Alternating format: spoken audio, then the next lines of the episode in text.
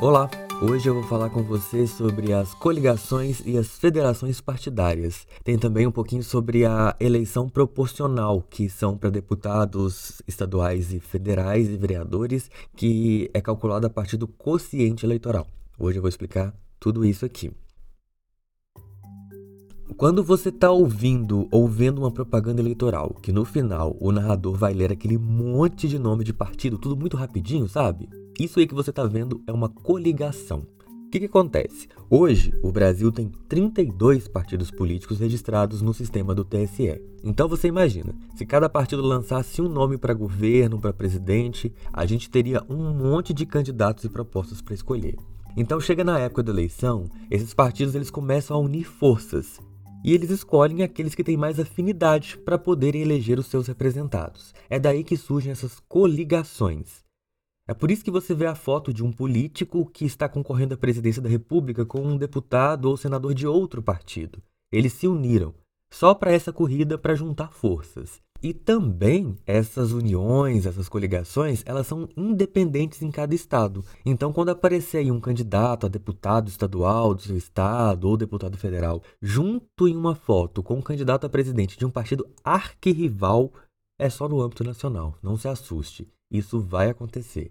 É daí também que surge aquelas trocas de cargos, promessas de benefícios. Um candidato, para ele chamar partidos para a coligação dele, ele promete um monte de coisas. Mas essa união aí não tem garantia nenhuma que vai continuar depois da eleição, até porque a coligação é extinta assim que acaba a eleição. O que pode acontecer como uma história de amor ou interesse pode terminar numa guerra de separação total de interesses. Aí, a partir desta eleição, começou a vigorar uma nova forma de união dos partidos, a federação. A lógica é a mesma da coligação. Os partidos aí que possuem uma forma de pensar parecida se unem, mas aqui a coisa é bem mais séria. Depois de federados, uma decisão que é tomada para o Brasil todo, todo mundo é amarrado no mesmo nó e eles têm que ficar junto durante os quatro anos. Por exemplo, o partido A fez federação com o partido B. Aí eles se tornaram AB, como se fosse um partido só. E vale para o país inteiro, porque é uma federação. Dentro da federação AB, nem A nem B pode tomar nenhuma decisão sozinho. Se A quiser se aliar com o partido C, por exemplo, o partido B tem que apoiar. É como se fosse um casamento. Para que um faça, o outro tem que ir junto. Se um partido político da federação quebrar esse acordo, eles podem sofrer sanções pesadas, como bloqueio do fundo partidário, o dinheiro que mantém os partidos políticos. E antes, as coligações ajudavam a eleger deputados pelo quociente eleitoral. Agora isso não acontece mais, substituiu pelas federações. É um jeito também de evitar né, que os partidos fiquem se unindo por puro interesse e aí, no final das contas, caminharem separados sem nem olhar para a cara do outro. A federação é mais rígida com isso. Agora, e esse tal de quociente eleitoral? O que, que será que é isso? É um nome difícil, tem uma conta difícil, mas a lógica é bem simples. É o que eles chamam da eleição proporcional. É através desse sistema que eles escolhem os deputados federais, estaduais e vereadores. O TSL faz assim: ele pega a quantidade de votos válidos e divide pelo tanto de vagas que tem na Câmara ou na Assembleia. O resultado disso é o quociente eleitoral, Vamos supor assim, a eleição teve 100 votos válidos e eram 5 vagas disponíveis. 100 dividido por 5 é igual a 20. Então 20 é esse quociente eleitoral.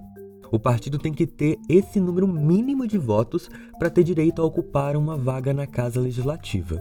Eles falam proporcional porque aí é como se tivesse um balanceamento na questão da opinião pública. Teve esses votos, significa que você teve o mínimo para ter uma vaga lá. Se o partido não conseguir essa quantidade de votos do quociente eleitoral, ele vai ficar sem representação e corre o risco até de acabar, porque ele também vai ficar sem fundo eleitoral, sem um monte de coisas. Eu fiz um cálculo aqui só com 100 votos. A gente tem que pensar que são milhões e milhões de votos. Então, para partidos menores, isso acaba ficando bem tenso. Essa conta, ela só é feita depois da eleição porque só conta os votos válidos. Agora tá, o partido fez aí, passou dos 20 votos, conseguiu bater o quociente eleitoral. Aí ganha o direito de ter representação na Assembleia ou na Câmara. Mas quantas vagas esse partido vai ter direito? Será que é o mais votado? Bem, não é bem assim não. Para definir essa quantidade de vagas, eles vão fazer um outro quociente, que chama quociente partidário. Eles vão juntar todos os votos do partido, que é o voto no candidato, voto de legenda, vão somar isso tudo e vão dividir pelo quociente eleitoral, aquele que a gente olhou lá atrás. Aí vai sair o número de vagas daquele partido. Você lembra que no exemplo do quociente eleitoral deu 20, né? Então, se um partido tiver 20 votos, 20 votos dividido por 20, que é o quociente eleitoral, dá 1. Esse partido vai ter direito a uma vaga e ela vai ser ocupada pelo candidato mais votado desse partido. Agora vamos pensar assim: esse partido teve 40 votos. 40 dividido por 20 é 2. Então esse partido vai ter direito a duas vagas. Aí é que vem a história. Vão ser os dois mais votados. Mesmo que um candidato tenha tido 39 votos e o outro só um, ele vai entrar na segunda vaga. Mesmo que tenha outro candidato de outro partido com mais votos, ele não vai entrar se o partido dele não tiver essas vagas. É por isso que você vê muito puxadores de votos. Eles servem para aumentar o quociente. Quanto mais voto naquele partido, mais chance de ele ganhar mais vagas. Então, quando você for votar naquele ídolo ou aquele cara bem representativo, saiba que você pode ajudar a levar outras pessoas. Normalmente é essa a função deles. E quando o seu candidato estiver na frente na apuração e depois não aparecer eleito, não foi nenhum erro. Talvez o partido dele não conseguiu atingir esse quociente. Você não precisa ficar fazendo essas contas, claro, mas é só para você entender que os votos em deputados federais, estaduais, vereadores são muito importantes, porque age como um conjunto. Para senador, governador e presidente, isso não conta. Para eles, o que vale é quem tiver mais votos mesmo. Espero que tenha ficado bem explicadinho aqui, espero que você tenha entendido um pouco para esclarecer mais sobre essas coligações, federações e esse quociente eleitoral. E as informações, como sempre, os links estão aqui na descrição. Semana que vem tem mais. Tchau!